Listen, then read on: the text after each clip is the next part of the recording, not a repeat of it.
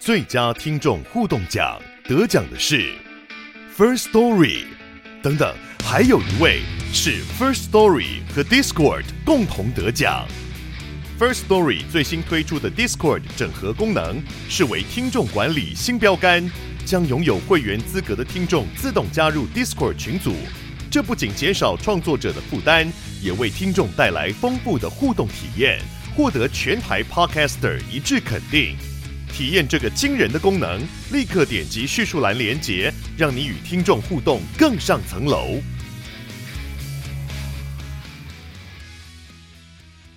本期活动与药师健生活合作播出。那药师健生活一年一度的双十一大活动开跑啦！那从即日起到十一月十五号礼拜二都是活动的档期。那在这个双十一大活动之中，基本上可以拿到最多的好康。所以如果你想要补货，就趁现在。那这个档期有三大活动，第一大活动是满两千就赠这个美琪联名的干洗手。这个干洗手真的非常好用，就是我一直以来是使用这个干洗手，它不管是每次喷出去的这个量啊，那它的味道以及它的灭菌灭毒的效果都是非常的优秀。那第二个活动是每天限量二十组的超值加购，你可以用一元、十一元、一一一元或一一一一元哈去购买到这个市值大于这个账面价值数倍的商品。第三大活动是消费满六千元就抽大奖，真的是大奖。包括 iPhone 十四 Pro，包括 AirPods Pro 第二代，包括 Dyson 的吹风机，InBody H 二十 B 家用型体脂计，以及全年现金礼券三千元跟一千元各数名，那总奖品价值高达十三万哦，买越多中奖机会越高哦，所以要备货的可以趁现在。那在结账的时候输入折扣码 Bluepick 还有九折优惠哦，大家参考起来。OK，欢迎回到苍蓝鸽 Podcast 啊。那这一集的一开始，先跟大家补充一下，上一集吼跟大家提到这个肾病患者跟这个蛋白质摄取量的一个对照吼，我再跟大家补充一下。那上一集其实有提到一个蛮重要的概念，就是哎，其实我们吃下去的蛋白质在身体里面会有一些废物，一些含氮废物产生等等。所以我们吃下去蛋白质之后呢，其实是需要你的肾功能吼去做代谢的。所以，当你的肾功能正常的时候，其实你一天要吃什么一点二克、一点五克，甚至两克以上的蛋白质，基本上没有什么大碍哦。你的肾脏都可以非常有效率的去代谢这些含氮废物。但是呢，一旦你今天肾功能开始减少哦，你的肾功能开始进入所谓的慢性肾病的阶段，你的蛋白质摄取量就要随着你的慢性肾病的一个幅度的一个程度去做减少哦。所以，简单来说。肾功能不好的人，吼，蛋白质的摄取量要减低，因为你肾功能已经没有办法代谢那么多的一些废物了，吼。但是呢，我们反过来的推论是错误的，我们不能说你蛋白质吃多会去伤害肾功能，对，因为就是跟大家讲过，我们这样子反过来的推论是不合理的。那有兴趣的人可以去听上一集，那这一集我要去补充一下上一集没有讲到的一个比较精确的点。简单来说，当你肾功能越来越低，越来越低，吼，那你的这个食用的蛋白质量要越来越少，越来越少，因为代谢的能力变差了。但是，当你这个慢性肾病，吼，呃，严重到一个程度，进入到所谓的洗肾阶段，一旦过了那个 cut point，过了那个临界点，进入洗肾阶段之后呢，反而你蛋白质的摄取量是要拉升的，吼，所以。这个曲线，这个画起来就会有点像这种 V 字形哦，有一个反转点的曲线哦。这个横轴可能是代表的你这个肾功能恶化的程度，然后纵轴是你这个蛋白质摄取的量。在你一开始还不需要洗肾，你肾功能慢慢恶化的状况下哦，这个曲线往下走，你蛋白质摄取量要越来越低。从一般健康人可能一天每公斤可以摄取到一点二到一点五克的蛋白质，那可能会降到每天每公斤一克。甚至降到每天每公斤零点六到零点八克的蛋白质，对，这个是在那种比较严重的慢性肾病变的患者。可是，一旦吼这个肾功能恶化到一个状况吼，我们身上的肾功能已经没有办法非常有效率代谢我们身体的那些废物了吼，这时候就会。产生所谓的尿毒症啊等等，这时候就可能会开始洗肾。那一旦过了洗肾那个临界点哦，我们蛋白质摄取量又要往上拉，拉到多少呢？拉到每天每公斤一点二到一点四克左右。你说，哎，唱歌为什么不是说肾功能越差的人吼，蛋白质要摄取越少吗？吼，这个你稍微去用我们生理学去推论，大概就知道了。为什么会有这个状况呢？因为我们讲，哎，为什么肾功能越差，我们蛋白质要摄取越少？因为代谢的能力减低了嘛。可是今天，当你一旦过了那个临界点，洗肾的这个医疗手段介入了之后，哦，其实你身体大部分这个蛋白质代谢后的废物，哦，其实是交由洗肾机去帮你代谢出去的。所以这时候你可以这样想象，因为其实洗肾机哦介入的关系，或者是你用这个腹膜透析、血液透析都好，因为这个洗肾的过程介入的关系，其实你身上。代谢含氮废物、代谢这些蛋白质产物的能力，诶，反而是上升了吼，因为有外力帮忙，所以这时候你就不用担心你吃比较多蛋白质所产生的那些废物，因为这些废物会在你透析的过程中会被洗掉吼。那反而你要去担心说，在透析的过程中，其实会有一些小分子的氨基酸啊，吼一些呃蛋白质的这个分解后的营养物质被透析的过程中给洗掉了吼，所以。基于以上提到了两个理由，第一个，你不再需要担心你肾功能不好，没有办法代谢含氮废物，因为你有在透析的。第二点，透析过程中会流失蛋白质，所以因为这两点，反而过了这个洗肾的临界点之后，开始洗肾，你每天每公斤摄取的蛋白质量要往上拉升到，就是跟健康人差不多，每天每公斤一点二到一点四公克哦，这样子才比较不会有一些。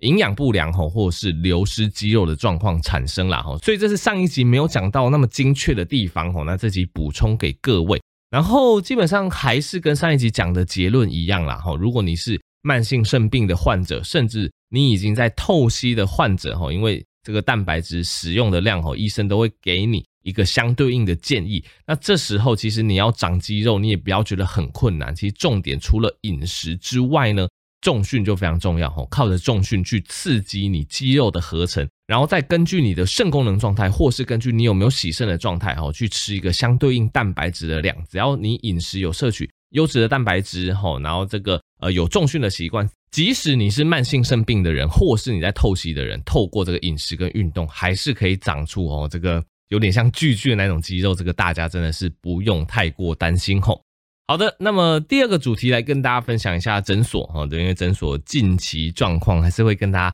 分享一下，带给大家最近期的感染病的一个趋势这样子。OK，那其实这一周诊所看起来感冒的人还是非常多，但是呢，好像跟上礼拜比起来有一点点趋缓，但是有一个大趋势要分享给大家，就是流感哦，流行性感冒已经慢慢开始浮现了哈。对，这是我们这个礼拜。观察到一个蛮重要的变化，给大家参考。因为之前有跟大家分享过，其实流感吼在前一两年、两三年，因为疫情吼，大家这个戴口罩啊、保护措施做得非常的好，所以流感在过去两三年非常的少。但是看起来今年准备要卷土重来吼，这个礼拜已经开始有一些零星的流感案例出现了，而且流感它其实传染力也是非常的强，所以一旦我们看到这个趋势，大概之后。非常有可能会流感大爆发，这个大家要注意一下。那还好，流感有非常好的预防方式，就是打疫苗。所以还是建议说，如果家里有高风险的，像小朋友吼或老人家吼，现在公费疫苗真的已经开始开打吼，尽量呃，我会建议啦，及早接种这个流感疫苗，因为流感疫苗它还是有一定的这个重症率哦跟死亡率，所以流感。大家不要轻忽。那即使吼这个青壮年人得到流感也是非常的不舒服，因为其实有蛮多患者跟我分享，他以前得流感的经验就跟这一波得到 COVID-19 的经验其实不会差太多，都是非常严重的发烧、头痛、喉咙痛、肌肉酸痛哦，真的是非常不舒服。但好在其实流感有克流感的药物是可以做使用的，所以。如果你是青壮年，我还是建议说，呃，青壮年如果你不符合公费资格，你还是可以选择自费施打流感疫苗。那如果你没有打流感疫苗，你得了流感非常不舒服的话，哦，尽快找医生看诊，因为现在还是有一些自费或公费的克流感药物是可以去做使用的。我觉得这是流感跟新冠算是比较不一样的地方，吼。新冠目前还是有病毒药物，但是就是大家熟知的，上次跟大家提过那个 Paxlovid 的那个抗病毒药物，但是。新冠的抗病毒药物就是使用条件就非常的严苛哦，而且它很贵，它又有不少的交互作用哦，所以其实，在大部分人的族群没有那么建议去常规使用新冠的抗病毒药物。但是流感就不一样，流感虽然说症状也是很严重，就是流感有一个历史相当悠久，而且安全性也相当高的一个药物，就是要么是叫克流感，要么叫做这个瑞乐沙之类的，一个是口服的剂型，一个是。吸入的剂型，那在更严重一点，也有打针的剂型。那克流感使用下去，看起来病程是可以缩短一些，虽然说没有缩短到很长啦。我记得之前看过的这个临床报告，如果你有及时使用克流感，所谓的及时使用克流感，就是你在流感症状出现后四十八小时内哦，赶紧使用克流感，那使用可能五天左右的时间，大概这个病程可以减少一天多，就是你原本可能呃五天非常不舒服，会变成四天非常不舒服哦，有减少一些些啦哈，但是你前面几天还是会不太舒服，但终究会早一点点痊愈哦，所以总之你最近如果说真的有一些。呃，这个类似这个新冠或流感哈，肌肉酸痛啊，哈，这个发烧啊，我建议你还是快筛一下哈。快筛如果是阴性，那或许你去医疗院所的时候，医生会帮你做这个流感的快筛啦哈。流感快筛也不是每一间诊所都有做，这个还是提醒各位，这个是看大家有没有进货。那我们诊所是最近在这个进货中这样子。如果做完流感快筛，确认是阳性，确定是流感，或许医生会根据政策开一些自费或公费的克流感药物给你，那就会。缩短这个流感的病程，但还是强调各位预防胜于治疗哈。所以如果说诶之前打过流感疫苗，没有严重的过敏还是怎么样，而且你要比较有效的预防流感这些不舒服的症状，接种流感疫苗还是一个比较有效率的方式，给各位参考。那除了开始嗅到有流感开始这个流行的状况之外呢，最近也发现说，诶蛮多小朋友哦，不管是这个感冒还是新冠，都有一些所谓的哮吼的状况出现。什么叫做小朋友的哮吼呢？就是这个小朋友咳嗽，除了咳得非常厉害之外，你会发现他咳嗽的那种声音吼，非常的深层，非常像狗叫声，有点像那种，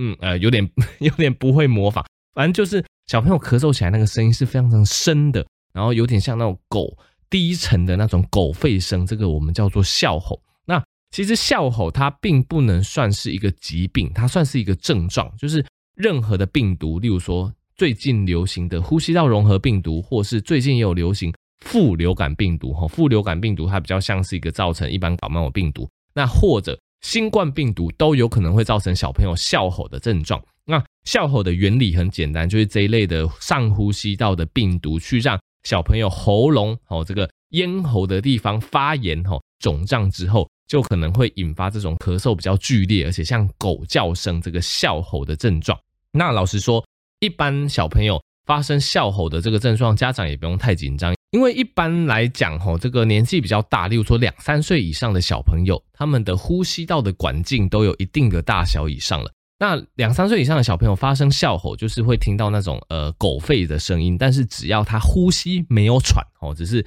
咳，而且这个咳的声音比较厉害而已。只要呼吸没有喘，家长都不用太担心。那一般来讲，这个医生针对这种状况，还是会开立一些呼吸道消炎的药物，可能还有一些轻量的类固醇，去让呼吸道做消炎。大概一两天、两三天之后，这个哮吼的状况就会改善。但是如果是年纪比较小的小朋友，例如说两岁以下、一岁多，甚至不到一岁的小朋友，就要比较注意，因为两岁以下的小朋友，这个呼吸道的管径吼，就本身就比较细。呼吸道管径比较细的状况下，再加上呼吸道红肿、呼吸道肿起来，哦，那这个状况下就可能会压迫呼吸道，让小朋友除了有这个哮吼的状况，有这个狗叫声的咳嗽声之外，你会发现，哎，小朋友可能会有呼吸困难的表现。呼吸困难的表现之前有跟大家提过，吼，可能这个鼻翼会扇动，可能这个胸骨上方、脖子的地方，吼，这个呼吸的时候都会有很明显的凹陷。可能这个胸骨下方，可能肋骨下方的地方，呼吸的时候也会有明显的凹陷。可能这个胸部起伏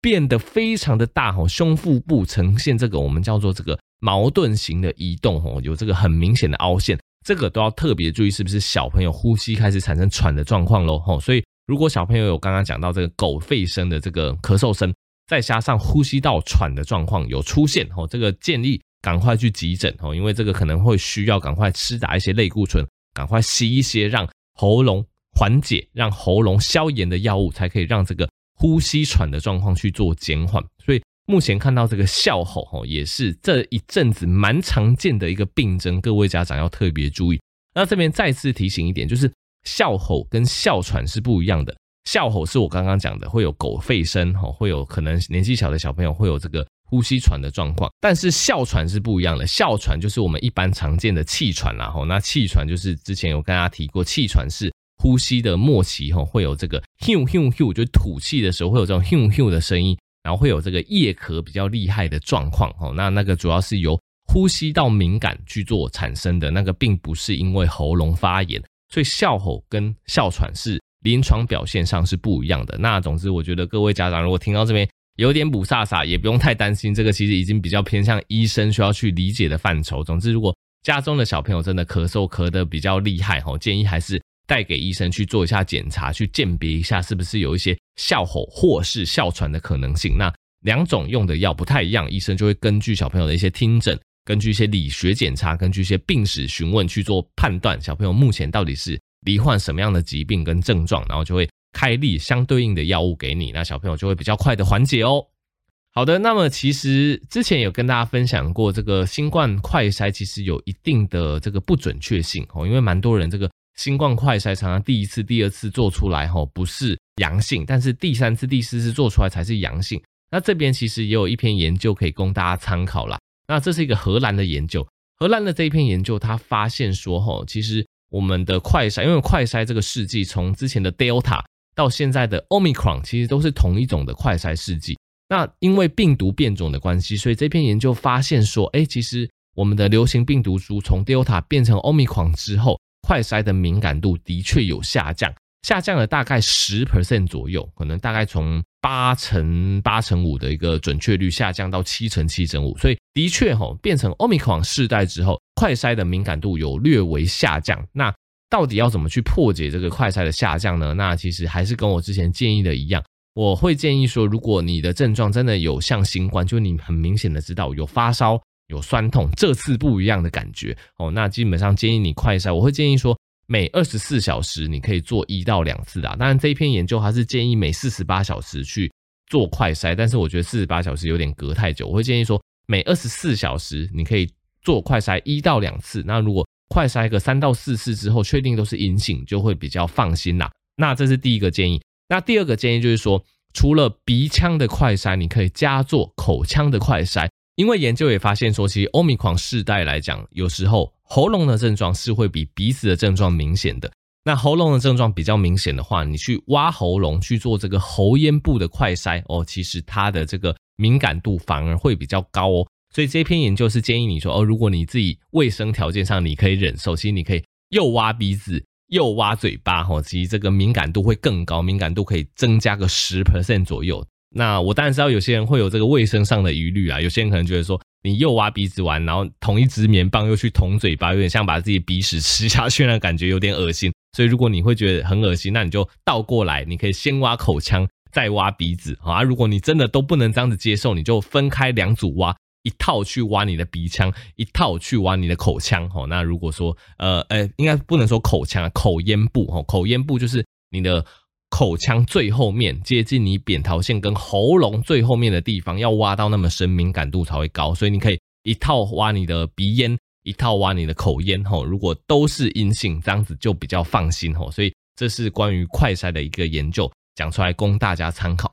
OK，那么讲完急性传染病，我们终于要进到我们最后一个议题，大家非常关心，叫做减重的议题。吼，这一集减重算是精华中的精华。如果大家听了，有兴趣哈，或者有收获，欢迎把这个 podcast 分享给更多人知道。那总之，呃，今天这一集 podcast 的硬知识跟大家分享一下，目前有通过 FDA 认证的减重方式。因为大家也知道，市面上减重的方式非常的多啦哈。那最一般来讲，当然是饮食跟运动去控制，而且饮食跟运动去比较起来，饮食重要的多。因为大家都知道，减重最重要的就叫做热量赤字。所谓的热量赤字，就是你每天摄取进去的热量要小于你每天消耗的热量，你就可以减重。对，那其实饮食很重要。之前的集数也跟大家一直强调饮食要怎么吃。那这集是比较进阶的，我要跟大家讲说，FTA 通过的就是药物方面。到底有哪些合格的药可以合格的、合法的去帮助你减重？因为其实大家也知道，我有讲合格的药，其实就是有那些不合格、有那些非法的药。那非法的药，其实有一些医疗院所也是会偷偷的用，然后不告诉你。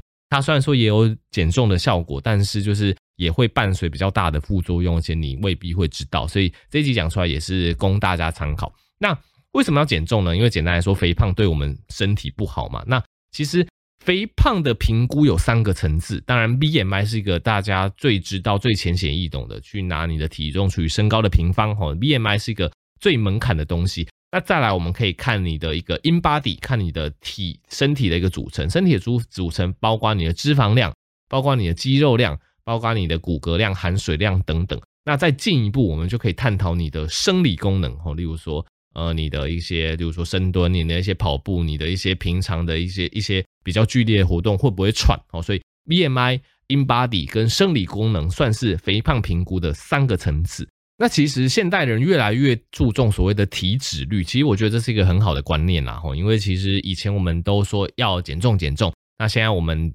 观念比较正确，我们知道要减脂，因为其实你的肌肉量是很好的，应该说肌肉对我们生理功能是很好的，可以帮助我们各种生理活动的表现，所以我们要减的反而不是减肌肉，而是减体脂。但是呢，如果你要比较简单的去评估一个人到底需不需要减肥或减重，其实 BMI 还是一个我觉得算是蛮关键的角色啦。因为 BMI 在现代医学的研究里面，其实跟健康风险的一个相关联性还是非常高的。那一般人的 BMI 的正常范围，我说成人的话是十八点五到二十四哦，那如果是二十四到二十七哦，就是过重了。二十七到三十其实就是肥胖，大于三十其实就是算是蛮中重度的肥胖，大家可以这样子去理解。那其实以目前减重的一个概念来讲，如果 BMI 大于三十，其实就直接建议哦，其实非常建议要减重啦，因为 BMI 三十通常就是已经是非常过度的肥胖，通常会有很多共病。那如果是 BMI 二十七到三十之间，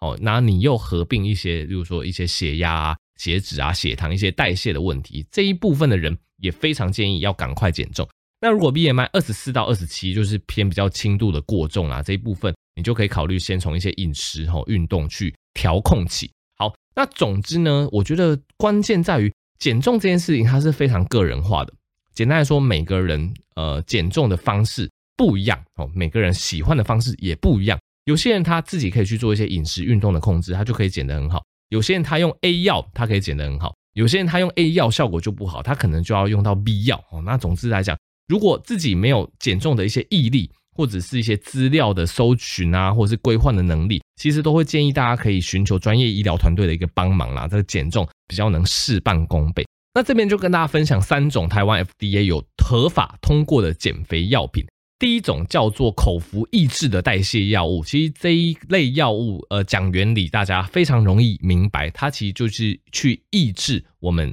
肠胃道去吸收你脂肪的能力。所以这种药物它基本上它不影响你的食欲，它可以经由你随餐摄取之后呢，去抑制大约三十 percent 哦，你食物中油脂的吸收。那大家也知道，食物中的油脂它其实这个热量蛮多的嘛，所以当我们呃服用这个药品之后呢，这个油脂的吸收遭到抑制哦，那被你身体排出之后，你自然而然会达到热量赤字的状态，就得以减重。所以这是第一大类，就是口服抑制的代谢药物。好的，那么讲完第一种 FDA 通过的这个减重药，我们来讲第二种跟第三种。其实第二种跟第三种，它同时都是对我们的食欲去做抑制。但是针对我们的食欲，吼，这边有两个专有名词分享给大家，一个是叫做心理饿。一个叫做生理饿，我先讲生理饿好了。生理饿大家比较明白，因为生理饿就是简单来说，如果我们吃比较少东西哈，我们身体就会接收到哈，你的血糖可能就比较低呀，哈，那你的热量可能比较不足啊，你身体就会给你的一个回馈，就说啊，你要吃东西了，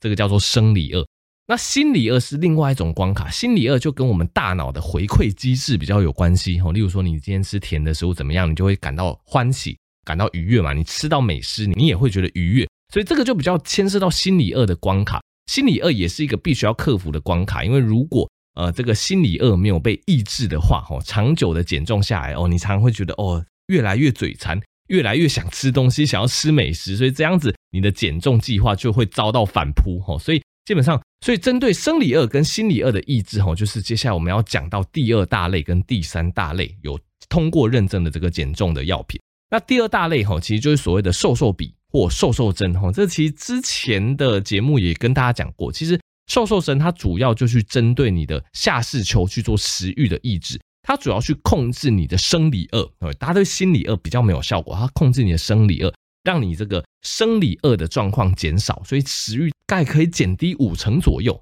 所以这个食欲减低的状况下，当然更容易达到热量赤字去做减重。那再来就进入第三大类哈，这个新一代的口服药物。那第三大类这个新一代的口服药物，它就可以针对你的食欲中枢跟你的情绪回馈中枢去做抑制。它不但可以减少你的生理饿，它也可以同时去抑制你的心理饿，哈，去抑制你那个回馈中枢，去抑制你那个嘴馋的感觉。那这一类药物算是在国外也已经上市蛮久了啦，它不用打针，哈，这个进入门槛比较低。那因为针对食欲的这个抑制效果不错哈，所以也能非常有效率的达到热量赤字，而达到减重的效果。所以以上提到的三种，一个是口服的抑制代谢药物哈，这个排油的这一类的药物；第二大类就是所谓的瘦瘦针、瘦瘦笔；第三大类就是新一代的这个口服哈，同时抑制生理饿跟心理饿的这个药物。这是目前三大类通过台湾 FDA 去认证的一个。有效的减重的药物哈，那以上提供给大家参考。那其实我就觉得每个人会胖的原因不一样啦哈，那每个人嘴馋的一个幅度，